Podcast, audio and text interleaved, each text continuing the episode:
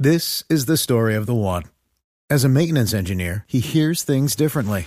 To the untrained ear, everything on his shop floor might sound fine, but he can hear gears grinding or a belt slipping.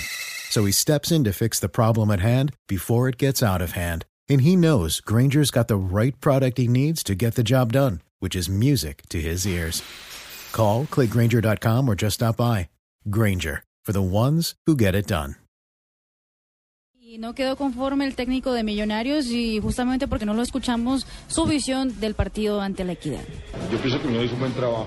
Manejamos, tuvimos, tuvimos el partido, estuvimos ordenados, estuvimos cortos. Lamentablemente en ese rebote eh, la coge el jugador de equidad y la emboca bien abajo. Pienso que el equipo se comportó a la altura. En el minuto 35 cierro el partido con Blanco, trato de cerrar el partido con Blanco, pero lastimosamente descuidamos la zona de la mitad de la cancha, delante de la línea 4 que quería tapar y hubo una opción y la pudo concretar Equidad. ¿no? De pronto merecíamos más, merecíamos hacer más goles, no llegaron.